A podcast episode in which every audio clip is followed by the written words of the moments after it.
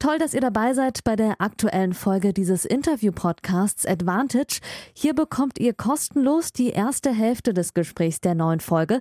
Das Gespräch endet nach der Hälfte des Interviews und das gesamte Interview, das gibt's exklusiv auf der Patreon-Seite dieses Podcasts unter www.patreon.com slash advantagepodcast. Und jetzt viel Spaß beim Hören.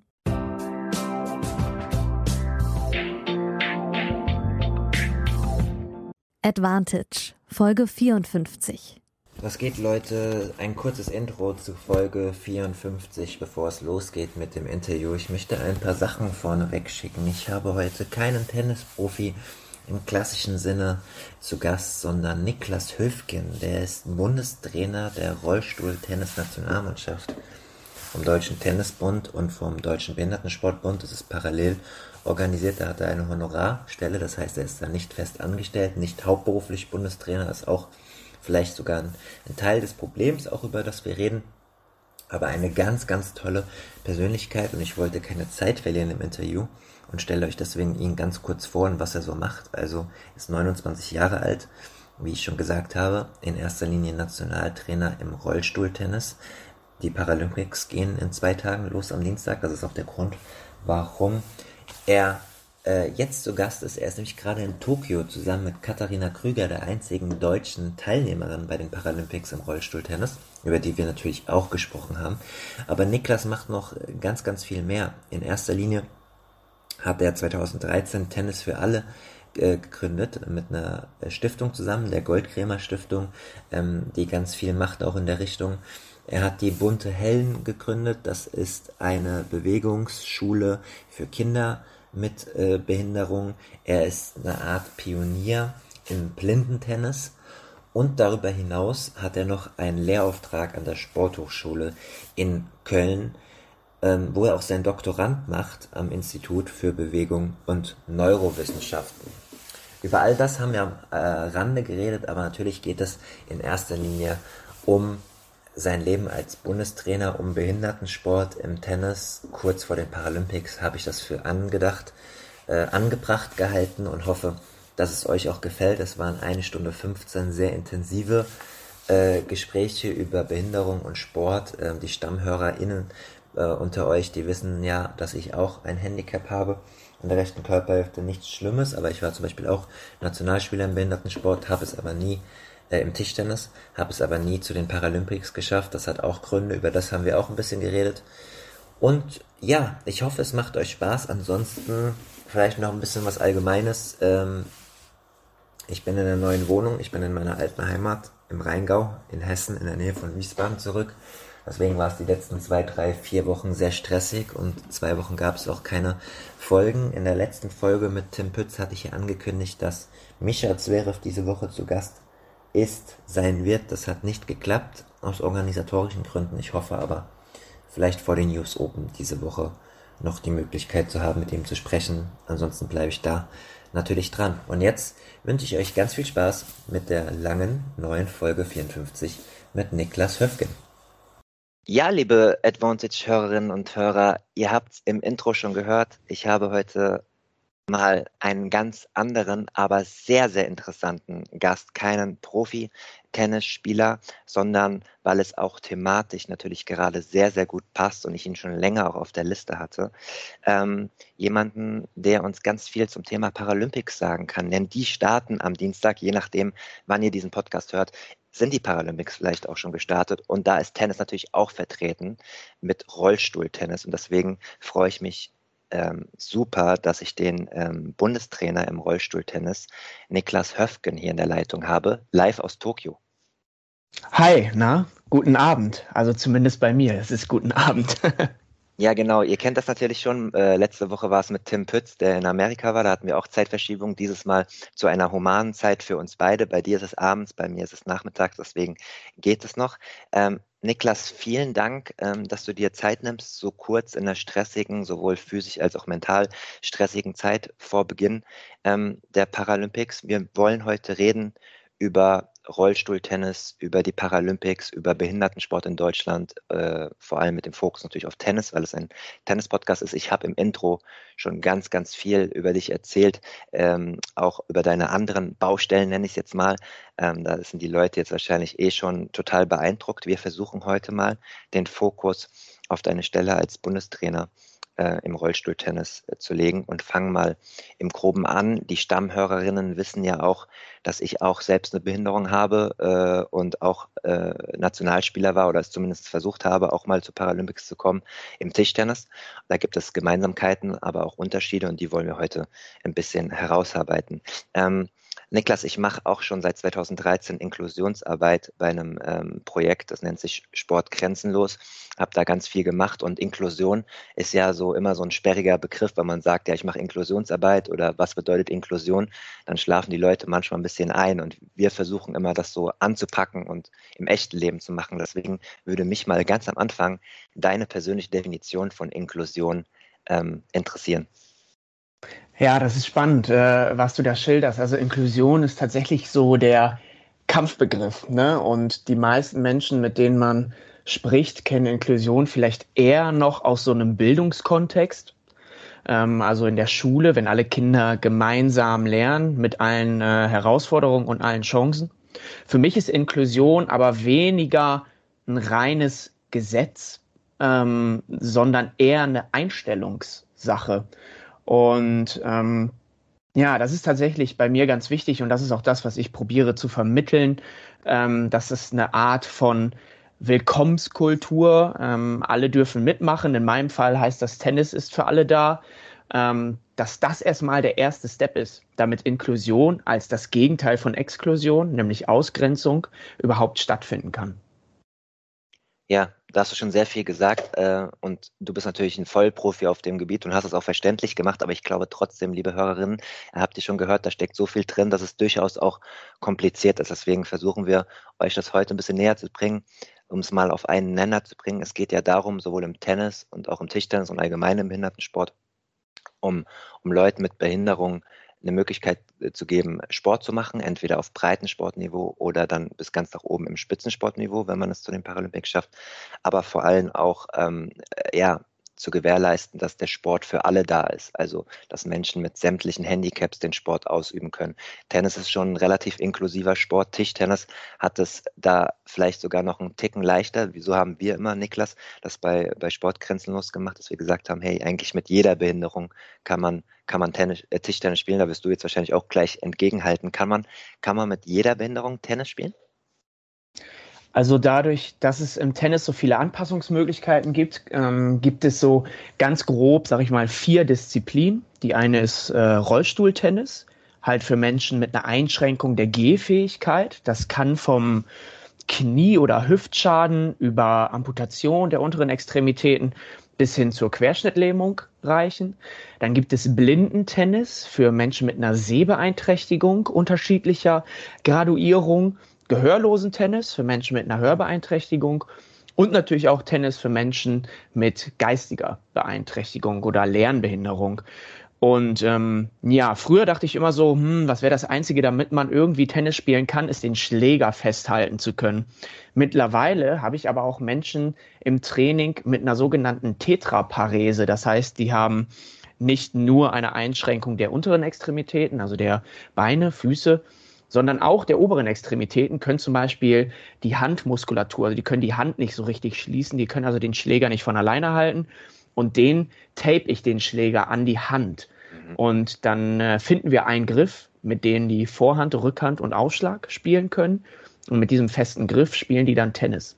Also ich glaube, ähm, jetzt mit, mit schwerst Mehrfachbehinderung oder wenn du deinen Arm zum Beispiel gar nicht ansteuern kannst zum Schlagen, dann ist, ist Tennis nicht mehr möglich. Dann gibt es auch Behindertensportarten, Parasportarten, die du machen kannst. Ähm, zum Beispiel, also es ist der Wahnsinn, wenn du hier durchs paralympische Dorf läufst, was für eine Vielzahl und Vielfältigkeit an Beeinträchtigungsformen du siehst. Und die Leute sind einfach so krass am Start. Also allein wenn du in der Mensa hier sitzt, dann sitzen neben dir die, die vielfältigsten und verrücktesten Leute und ja, die haben es alle hier hingeschafft. Ne? Und so mancher würde wahrscheinlich die irgendwie in irgendeine Behindertenwerkstatt stecken und ja, wer weiß, ob irgendwann mal was aus dir wird.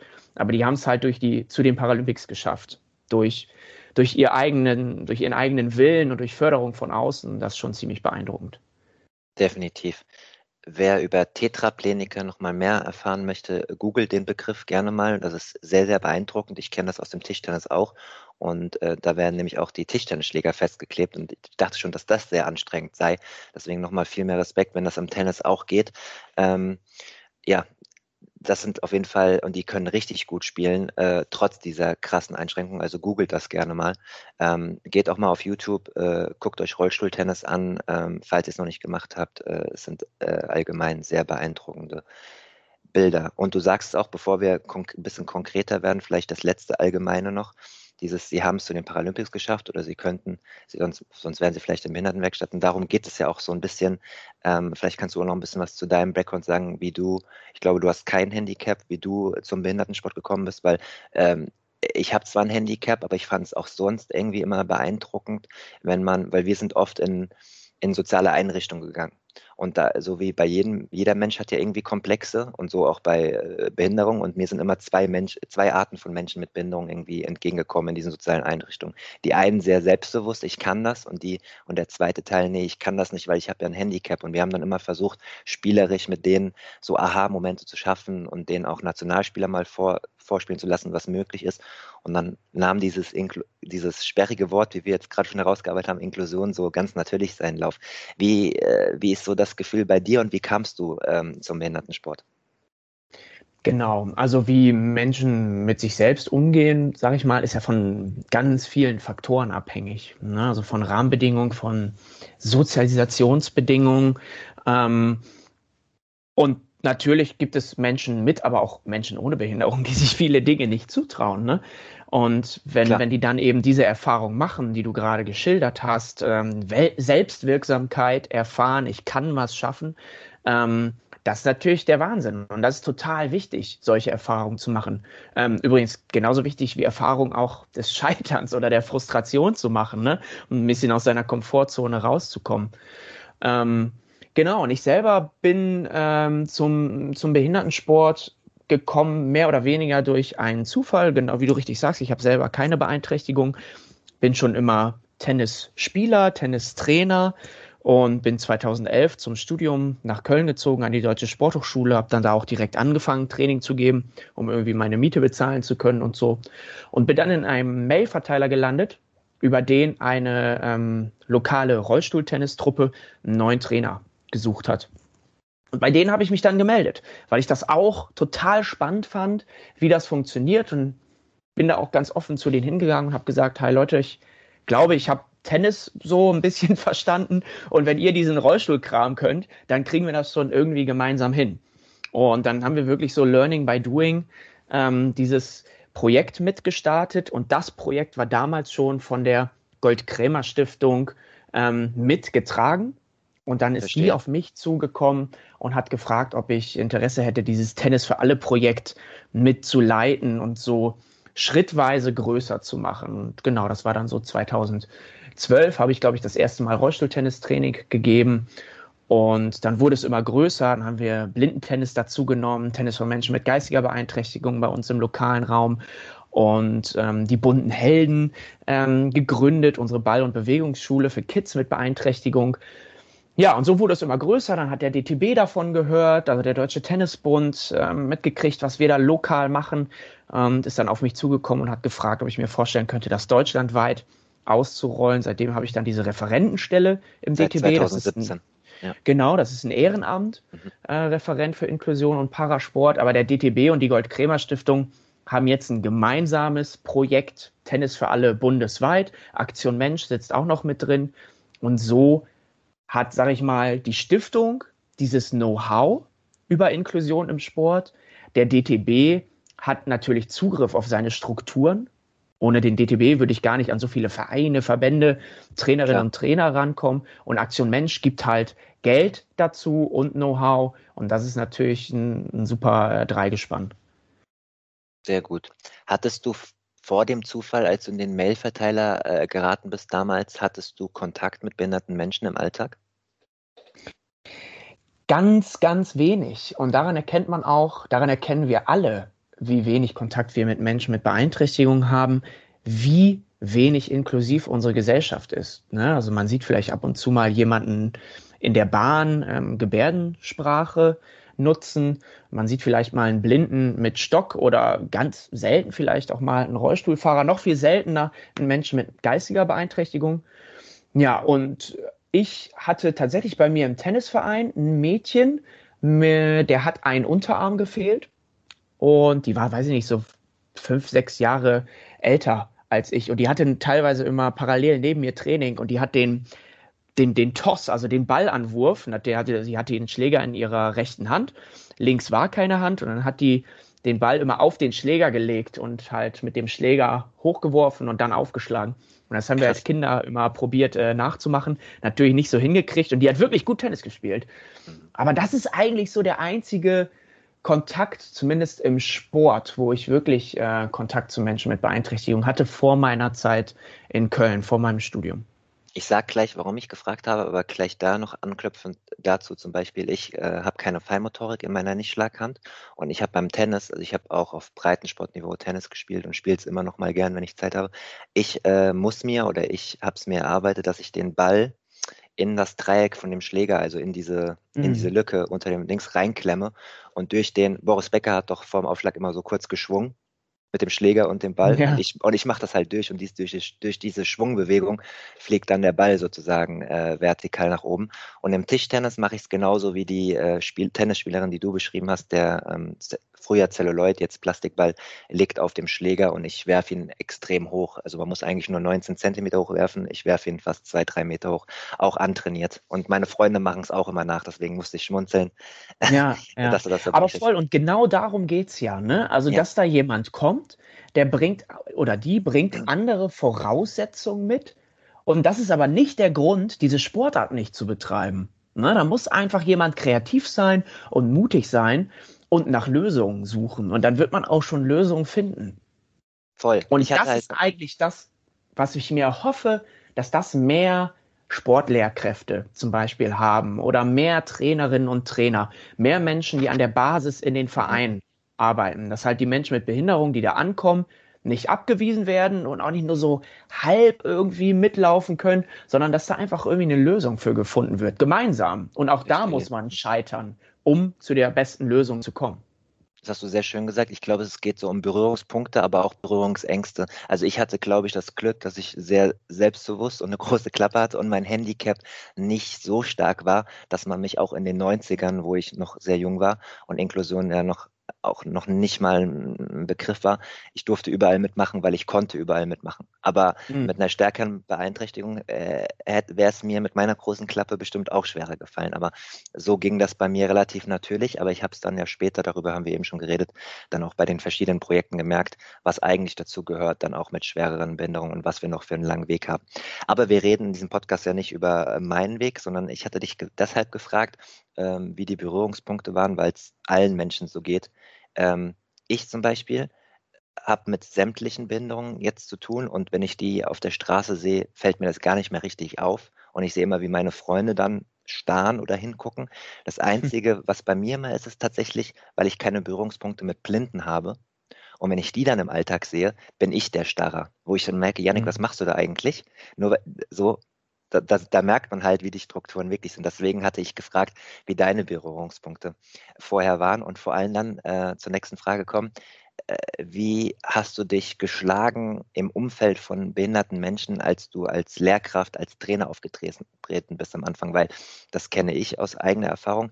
Ähm, die Stimmung dort ist ja auch sehr selbstbewusst und die Menschen gehen zumindest auch im Leistungssport sehr selbstbewusst mit ihrer Behinderung um und machen ja auch Sprüche untereinander, was man dann als Nichtbehinderter oder als Neuer auch erstmal erfahren muss.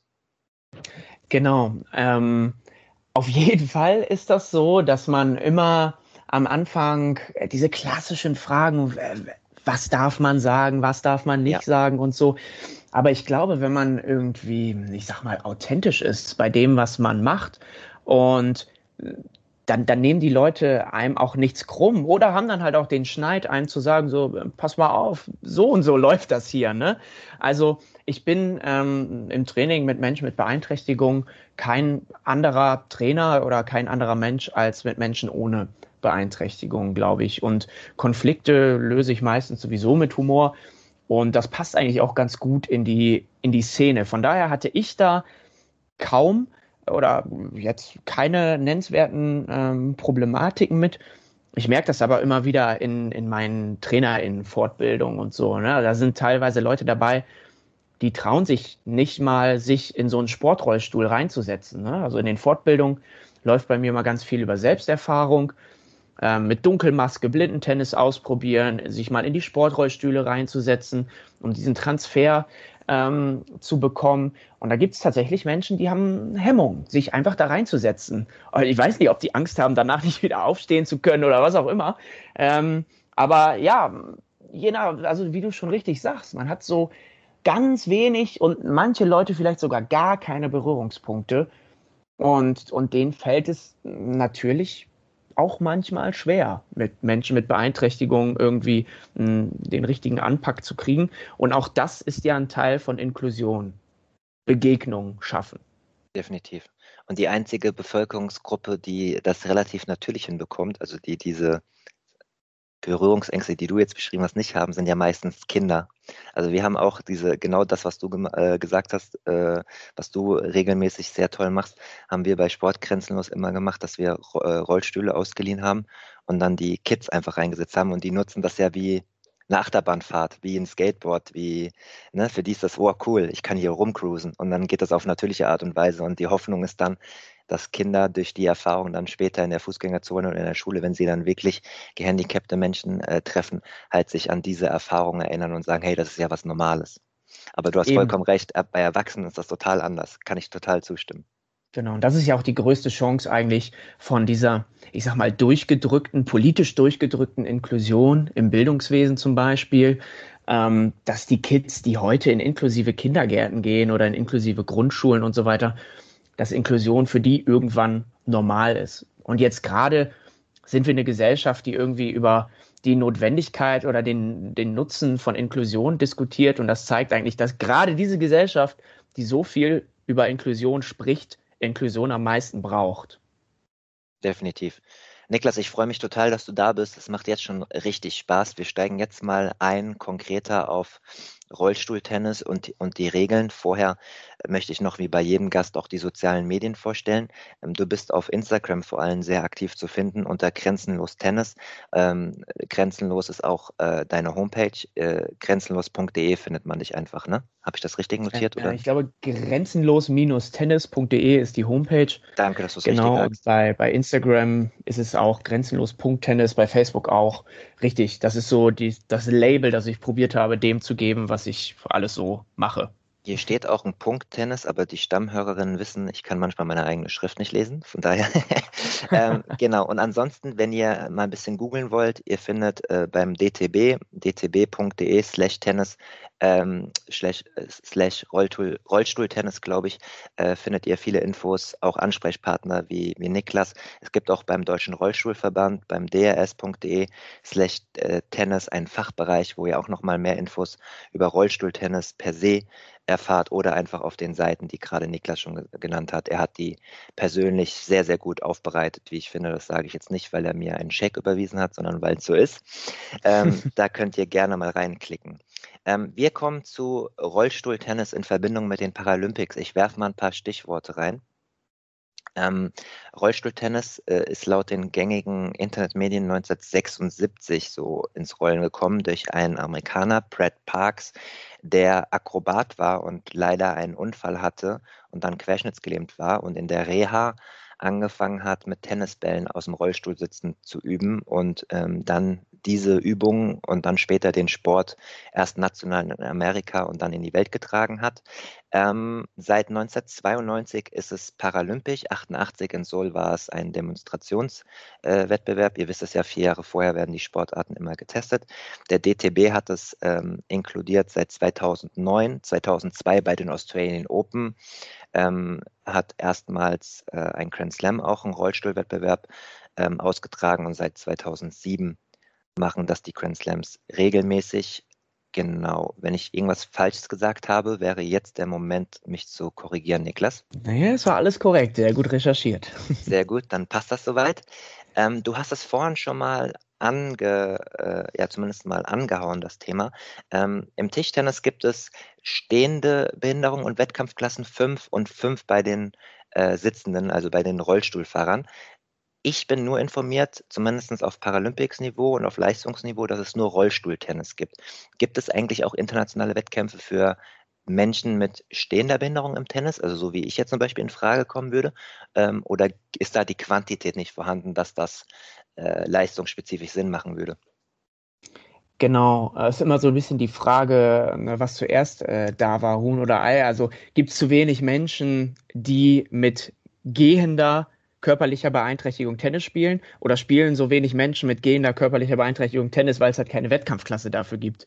Fakt ist, es gibt ähm, in ganz wenigen Ländern auf der Welt so eine ja, ich sag mal, Hobbyliga für Menschen, die zum Beispiel mit einer Amputation und Prothese laufend Tennis spielen oder mit, mit einer halbseitigen Lähmung oder Einschränkung mhm. ähm, im Gehen, die aber immer noch gehend Tennis spielen. Das ist aber keine offizielle paralympische Disziplin und spielt auch im, in der ITF, also im Internationalen Tennisverband, keine Rolle. Das heißt, wenn du eine körperliche Beeinträchtigung hast, ist im Grunde genommen Rollstuhltennis die einzige offizielle Disziplin. Ist, also jetzt dich zum Beispiel hält ja auch niemand davon ab, Tennis zu spielen. Ja, klar. Aber es gibt halt eben keinen groß organisierten Turnierbetrieb. Da, daran anknüpfend, dann gibt es wahrscheinlich viele, so wie ich, mit normal, also anderen Handicaps, die laufen können, die einfach normal in den Tennisclubs rumlaufen. Vielleicht hast du davon sogar Kenntnis, ob das Dutzende oder Hunderte sind oder gibt es dazu Studien oder irgendwas? Oder, oder glaubst du, dass es auf natürliche Art und Weise einfach inklusiv ist, weil niemand darüber redet? Genau, ich denke auch, äh, solange jemand irgendwie äh, über den Tennisplatz äh, latschen kann und irgendwie einen Schläger schwingt, ähm, fällt das den Leuten natürlich auf, wenn da eine Gehbeeinträchtigung zum Beispiel da ist. Aber ähm, das, das läuft natürlich viel natürlicher mit, als wenn dann tatsächlich ein Rollstuhlfahrer, ja. eine Rollstuhlfahrerin ankäme. Das Problem tatsächlich ist, ähm, und das ist äh, übrigens auch Teil meiner, meiner Doktorarbeit an der Sporthochschule, diese Dinge mal herauszufinden, ähm, dass es darüber keine Zahlen gibt. Also es gibt äh, natürlich die, die Bestandserhebung des, des DOSBs, ne, wo alle Tennisvereine an ihre Verbände übermitteln und dann die Verbände an den DOSB.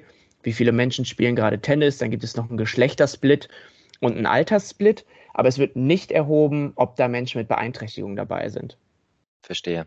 Kann man dir da ah, Deswegen kann, kann man nicht genau sagen, wie viele Leute es jetzt gibt, die zum Beispiel äh, mit einer Gehbeeinträchtigung Tennis spielen oder im Rollstuhl. Es sind halt immer nur, ich kann nur die erfassen, die irgendwie mal auf Turnieren auflaufen, zum Beispiel. Mhm. Kann man dir da irgendwie helfen für deine Doktorarbeit? Machst du Umfragen? Kann man online irgendwas ausfüllen? Oder äh, wenn, genau. wenn ja, kannst du shoutouten oder so? ja, aktuell arbeite ich genau an dem, an dem Online-Fragebogen. Das wird jetzt mein nächstes Forschungsvorhaben im Rahmen der Arbeit, halt äh, ein Tool zu haben für Tennisvereine. Das wird dann aber versendet ähm, via äh, DTB an die einzelnen äh, DTB-Tennisvereine in Deutschland. Man kann mir und der Sache unglaublich helfen, wenn man ähm, einfach mutig ist und Inklusion lebt, indem man Leute auf der Straße anspricht, gerade wenn man zum Beispiel in einem Tennisverein ist und da ist vielleicht jemand, der im Rollstuhl sitzt und sagt, ey, ich habe letztens einen sensationellen Podcast gehört und weiß jetzt, dass Rollstuhltennis existiert. Willst du nicht mal mit zum Tennisclub kommen? Wir probieren das mal irgendwie aus. Und da gibt es den Niklas Höfgen, bei dem melden wir uns, der erklärt vielleicht nochmal kurz die Regeln und erklärt, wo wir einen Sportrollstuhl herkriegen und dann legen wir mal los. Das wäre viel wichtiger, dass die Hürde von Tennisvereinen, Menschen mit Beeinträchtigung einzuladen und die Hürde von Menschen mit Beeinträchtigung, den Weg in den Tennisverein zu gehen, dass die niedriger wird, diese Hürde. Sehr gut. Wir sind ja auch noch im freien Teil dieses Podcasts, also überall bei allen Podcast-Anbietern zu hören. Also trag diese Nachricht bitte in die, in die Welt hinaus. Es ist äh, sehr, sehr wichtig und äh, sehr, sehr richtig, vor allem auch. Und an dieser Stelle auch nochmal herzlichen Dank an 51 Patreons, die diesen Podcast mit einem Monatsbeitrag unterstützen, ab 5 Euro im Monat. Ihr wisst das.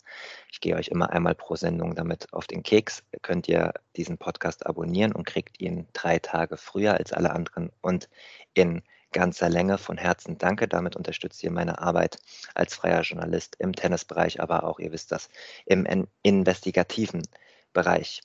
Rollstuhl Tennis. Du hast es vorhin schon äh, gesagt, es gibt zwei verschiedene Disziplinen. Bitte leg doch mal los, erklär den Leuten noch mal genau, ähm, was gibt es für verschiedene Disziplinen, wie sind die Regeln, auf was muss man achten? Richtig, genau. Also du hast ja gerade auch schon ähm, mit deinem Tischtenniswissen auf diese Klassifizierung hingewiesen. In jeder Parasportart, in jeder Sportart von Menschen mit Beeinträchtigung werden die Sportlerinnen und Sportler klassifiziert von offiziellen Klassifizierern mit einem medizinischen Background. Ähm, und da wird geschaut, welche Beeinträchtigung hast du und in welcher Wettkampfklasse darfst du starten. Und in manchen Disziplinen gibt es ganz, ganz viele Klassen. Zum Beispiel hattest du gesagt, im Tischtennis für Menschen, die ähm, im Rollstuhl sitzen, gibt es allein fünf Klassen. Ja. Und im Rollstuhl-Tennis ist es so, dass es nur zwei Klassen gibt. Einmal die Open Division, das, also die offene Klasse, die ist für ähm, Menschen, die eine Beeinträchtigung der unteren Extremitäten haben, also von Amputation bis, bis Querschnitt, sag ich mal. Ähm, und dann gibt es die sogenannte Quad-Klasse. Das steht für Quadraplegiker. Das sind auch diese Tetraplegiker, von denen wir schon gesprochen haben. Also Menschen, die eine Beeinträchtigung der unteren und mindestens einer oberen Extremität haben. Die ist sogar noch gemischt geschlechtlich. Das heißt, da starten Männer und Frauen in dieser Quad-Klasse. Die Open Division ist immerhin in Damen und Herren geteilt. Mhm. Das sorgt aber dafür, dass in der Rollstuhltennis-Weltrangliste halt auch viele, viele Menschen sind. Es gibt ja auch einige Parasportklassen, die nur ganz, ganz klein sind, weil eben nur ganz, ganz wenige Menschen auf der Welt diese Beeinträchtigung haben und dann auch noch diesen Sport machen. Ähm, Tennis ist aber tatsächlich, Rollstuhltennis ist tatsächlich einigermaßen populär. Ja, ich war schon überrascht, auch im, in, im Vorgespräch, äh, wo du mir das deutlich gemacht hast, dann, wie, ähm, wie viele verschiedene Behinderungen eigentlich in einer Weltrangliste äh, zugegen sind und wie schwer es dann auch ist, unter die Top 50 zu kommen und sich für die Paralympics zu qualifizieren. Da reden wir gleich auch nochmal drüber. Zur Einordnung für euch, liebe Hörerinnen, ähm, bei den äh, Quads, ähm, das unterscheidet ihr wahrscheinlich gar nicht, wenn ihr bei den Grand Slams äh, Rollstuhltennis seht. Da gibt es auch Quads und äh, den normalen Rollstuhlwettbewerb der bekannteste Athlet, wahrscheinlich, den ihr schon mal gehört habt, äh, Dylan Alcott, der Australier, der ja auch sehr medienwirksam äh, auftritt in Australien, auf jeden Fall ein Promi ist, ähm, der auch sehr erfolgreich ist und äh, alle Grand Slams zeitgleich gehalten hat oder gerade sogar noch hält, weiß ich gar nicht genau. Der ist ein Quadfahrer, also nur mal für euch zur Einordnung. Das wollte ich noch sagen, Niklas. Ansonsten genau. haben wir im Vorgespräch ja darüber geredet. Ich vergleiche immer mal wieder zum Tischtennis, weil das, glaube ich, ganz anschaulich ist. Ich habe es zum Beispiel nie zu einem großen Turnier geschafft, weil ich in der Wettkampfklasse 9 im stehenden Bereich äh, nie, und es haben sich, glaube ich, immer nur die ersten zwölf plus Wildcards für Paralympics qualifiziert. Ich war noch sehr, sehr weit entfernt ähm, und nicht gut genug, um mich in dieser Wettkampfklasse zu qualifizieren. Jetzt mache ich mal eine Milchmädchenrechnung auf und denke mir, wenn von der Klasse 6 bis Klasse 10 nie unterschieden werden, äh, werden würde im Tischtennis, wäre ich ja noch weiter weg von den eigentlichen Cut, um mich für die Paralympics zu qualifizieren, weil sehr viele unterschiedliche Handicaps in einer Kategorie spielen. Ich kenne das ja auch bei den Rollstuhlfahrern aus dem Tischtennis, dass Rollstuhlfahrer nicht gleich Rollstuhlfahrer ist. Ist es denn fair, im Rollstuhltennis nur zwischen Quad und der offenen Klasse zu unterscheiden? Oder gibt es da auch unfaire Begegnungen? Genau, also dieser Fairness-Gedanke in der Klassifizierung, der wird in jeder Sportart tatsächlich, in jeder Behindertensportart hoch und runter diskutiert. Auch jetzt gerade gab es wieder einen großen Schwung an Reformen im Klassifizierungsprozess. Da wurden teilweise auch Kategorien zusammengelegt. Und das bedeutet natürlich für die Menschen, die vorher in einer äh, Klasse gestartet sind, mit einer vermeintlich höheren oder größeren Beeinträchtigung, die auf einmal zusammengewürfelt werden mit Menschen, die eine vermeintlich niedrigere Beeinträchtigung haben, dass die weit abrutschen oder vielleicht gar nicht mehr ins Feld kommen. Ne? Und im Tennis ist das auch so. Natürlich gibt es einen riesen Unterschied ähm, in dem Tennis, das du spielst, ob du deine Bauch- und Rückenmuskulatur ansteuern kannst oder nicht. Ja, also wir alle wissen und die Menschen, die diesen Podcast hören, haben ja sicherlich auch genügend Tennis-Know-how, um zu wissen, dass Rotation total wichtig ist im Tennis. Wenn du zu deiner Vorhand ausholst, dann rotierst du auf, dann schwingst du durch. Ähm, und Menschen, die eine hohe Querschnittlähmung haben und ihre Bauch- und Rückenmuskulatur nicht ansteuern können, die können so nicht aus ihrer Muskulatur heraus rotieren. Die machen das dann anders oder kompensieren das so ein bisschen, indem sie ihren Sportrollstuhl ganz besonders bewegen. Aber natürlich sind die von der Beweglichkeit, von der Impulsübertragung bis zum Schlag biomechanisch gesehen deutlich gegenüber Menschen, denen, sage ich jetzt mal, nur ein Unterschenkel fehlt, benachteiligt. Ja. Und deswegen genau. wird das immer wieder diskutiert, ne, ob man nicht irgendwo nochmal einen Cut machen müsste, zum Beispiel zwischen Menschen, die ihren Rumpf kontrolliert bewegen können und nicht. Oder nicht. Ähm, ja, da hat die ITF äh, bzw. das Internationale Paralympische Komitee aber ähm, noch nicht so richtig mit sich reden lassen. Und wenn ich dich als Bundestrainer frage, was deine Meinung dazu ist, wärst du für mehr ähm, Klassifizierung im Rollstuhltennis? Also mittlerweile ist es ja so, dass so viele Menschen auf der Welt Rollstuhltennis spielen, dass man tatsächlich nochmal eine dritte Klasse starten könnte. Ja, da bin ich schon ein Fan von dem Gedanken, dass man zum Beispiel diese, dieses Kriterium der, ähm, der Rumpfbeweglichkeit mit einbezieht. Das wird auch so gemacht, zum Beispiel im Radsport oder so.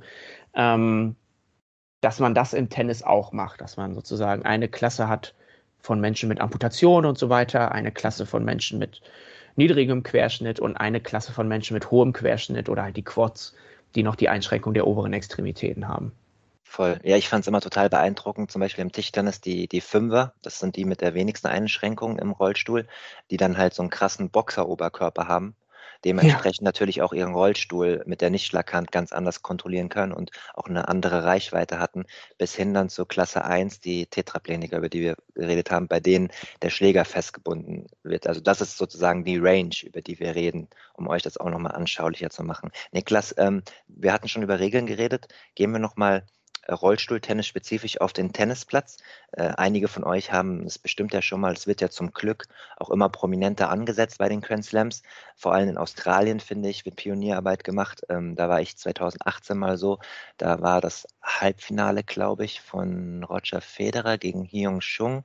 Ging nicht lange, weil der verletzungsbedingt aufgegeben hat. Steinigt mich nicht, wenn es die falsche Begegnung war, aber es war eine Begegnung, die ähm, prominent auf dem Center Court früher abgebrochen worden ist. Und dann haben sie einfach kurzerhand ein ein Rollstuhl-Match äh, dorthin verlegt und alle, alle Menschen waren noch dort zugegen und ganz viele waren natürlich überrascht, dass der Ball zweimal aufdotzen durfte, etc. Deswegen sagt doch gerne noch mal was dazu und vor allem äh, zu den Sicherheitsbedingungen vom Rollstuhl, dass er nicht nach hinten kippt, etc. Genau, fangen wir damit doch vielleicht an. Das heißt, das Material, das den Unterschied macht. Wir beide ziehen uns ein paar Schuhe an, wenn wir auf dem Tennisplatz wollen.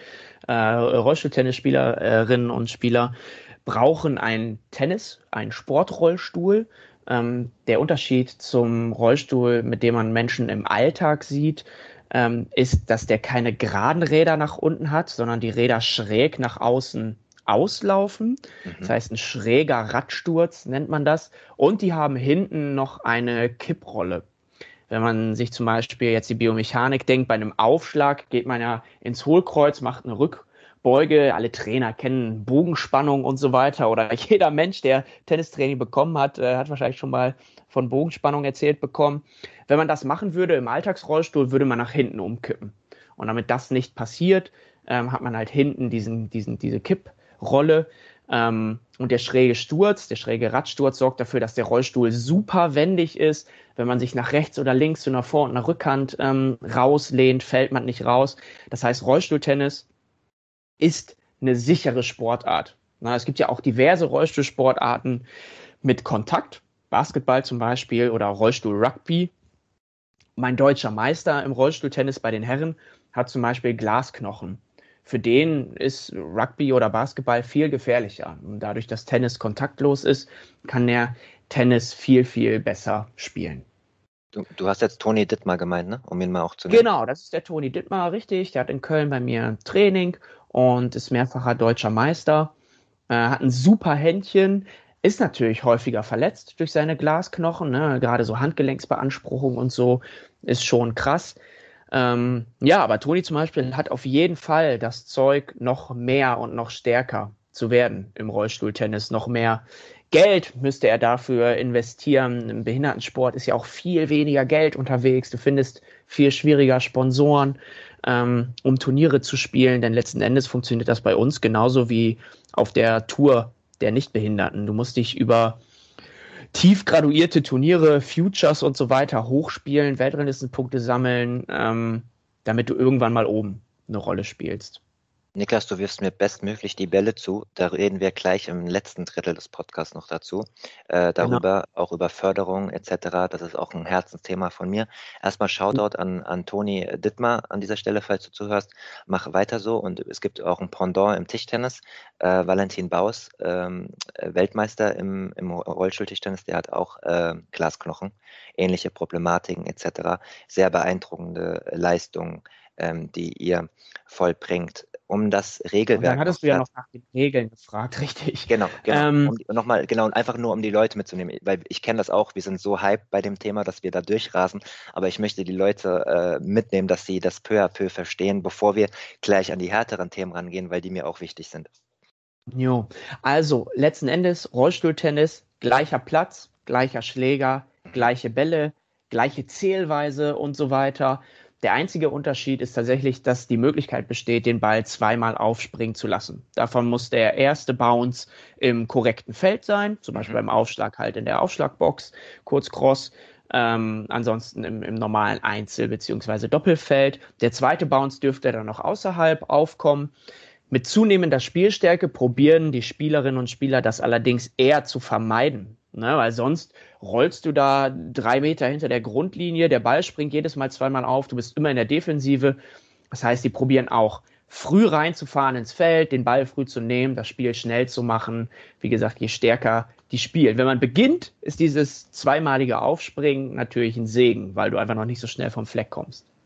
Definitiv. Ich glaube, was die meisten unterschätzen, beziehungsweise in dieser koordinativ sehr äh, anspruchsvollen Sportart Tennis, die ja für jeden schon koordinativ Augen-Hand-Koordination sehr schwierig ist, kommt bei euch ja dazu, das Sportgerät, wie du es auch genannt hast, Rollstuhl zu kontrollieren und zu koordinieren. Ähm, ich habe das natürlich auch schon probiert, dadurch, dass ich meinen rechten Arm nicht gut bewegen kann, beziehungsweise die Hand, bin ich ein ganz schlechter Rollstuhlfahrer, weil ich nicht gut fahren kann. Aber generell ist es auch einfach total schwer, auf den Ball zu achten und zu fahren. Für halt jetzt Leute zu hören, die, die das mal ausprobieren wollen hast du zwei, drei, ich habe mir hier extra notiert, sag Niklas, er soll in zwei, drei Punkten ähm, mal erklären, wie man im Rollstuhl anfängt zu fahren oder übt ihr zuerst auch ohne Tennisschläger wahrscheinlich oder wie läuft das ab? Genau, richtig. Also alles, was man in einem laufenden Tennistraining an Beinarbeit trainiert, trainiere ich mit meinen Leuten an Fahrtraining. Ne? Das heißt, dieser Punkt, der, ich nenne es mal Mobilität, fällt nicht weg. Der muss natürlich genauso trainiert werden, weil nur wer ein guter Fahrer auf dem Platz ist, kann auch gut Tennis spielen. Mhm. Und dann wird der Schläger nie aus der Hand gelegt. Dann würde man Zeit verlieren oder der macht irgendwie einen Abgang in der Kurve oder so. Das heißt, der Schläger bleibt immer in deiner Schlaghand. Der Schlägergriff wird mit der Hand an den Greifriemen vom Rad dran gedrückt. Der ah, Daumen liegt oben auf und dann pusht man lange gleichmäßige Schübe nach vorne. Wenn man kann, lehnt man sich so ein bisschen nach vorne, dann ist man noch einen Ticken schneller. Ähm, und dann muss man das üben, üben, üben. Also das Fahren mit dem Schläger in der Hand, das richtige Timing, weil du musst ja irgendwann auch den Rollstuhl loslassen, um den Schlag machen zu können. Ne? Mhm. Bei Fußgängerinnen und Fußgängern haben wir die, die Beine, die sorgen dafür, dass wir zum Ball kommen.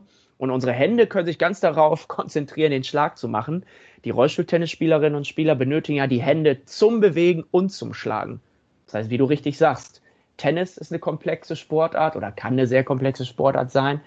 Rollstuhltennis kommt noch der Rollstuhl dazu für die koordinative Kontrolle, für die Motorik, fürs Timing. Das ist schon knackig, ja. Absoluter Wahnsinn.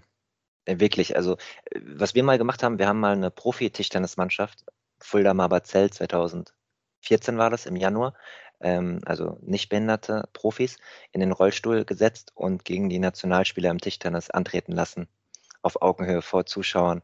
Ähm, und die Rollstuhlspieler haben gewonnen. Äh, einfach weil, äh, also es war ein super Niveau und das sind natürlich Vollprofis, die konnten auch sich sehr schnell adaptieren. Aber nicht so gut auf dem Niveau wie, äh, wie die Behindertensportler. Äh, deswegen, äh, seit ich das gesehen habe, kann ich das auch nochmal krass wertschätzen. Ich habe so großen Respekt davor, weil das ist wirklich koordinativ. Ich weiß nicht, was schwerer sein könnte. Genau. Sind das sind auch wichtige Dinge, ne? dass die mhm. stattfinden. So zum Beispiel bei den Australian Open, den Dylan Elcott, den du genannt hattest, ja. der hat zum Beispiel da auch schon Showmatches mit Novak Djokovic ja, oder so genau. gespielt. Gibt es ne? auch auf YouTube, oder könnt ihr euch mal angucken, ja. Wir haben das jetzt bei den Hamburg European Open mit Tim Pütz und seinem neuseeländischen Doppelpartner gemacht. Ne? Also da haben zwei Rollstuhlspieler von mir ja. ähm, mit, mit Tim und, und seinem Partner ähm, gespielt. Und das ist natürlich cool, weil ich sag mal, ein Instagram-Post dieser Jungs bringt millionenfach mehr Reichweite Klar. als meine Doktorarbeit. Ganz, ganz grob, ne? Nicht, dass die nicht wichtig wäre, aber natürlich brauchen wir einfach Profis, die Rollstuhltennis pushen. In Österreich macht das Dominik Thiem. Total krass. Wenn der einen neuen Sponsor hat, sagt er zu seinem Sponsor, du bekommst mich nur, wenn du auch Geld ans österreichische Rollstuhltennis gibst. Ach, cool. Und da hängen wir zum Beispiel in Deutschland noch ein bisschen hinterher. Also unsere deutschen Profis sind nicht sehr tief im, im deutschen Rollstuhltennis verankert. Hast und das ist ein bisschen denn, hat schade. Der, hat der DTB oder hast du sie denn, ohne jetzt mal konkret Namen zu nennen, aber habt ihr die Liste abgeklappert, auch mit Agenten und Managern? Oder bestehen gar keine Kontakte? Das war der erste frei zugängliche Teil der neuen Folge. Die zweite Hälfte hört ihr exklusiv auf der Patreon-Seite www.patreon.com slash advantagepodcast. Dort könnt ihr mit einem kleinen monatlichen Beitrag dafür sorgen, dass es diese langen, unabhängigen Interviews ohne Werbung regelmäßig gibt und unterstützt zudem Yannicks unabhängige Arbeit als freier Journalist im Tennis-Doping- und Sportpolitikbereich.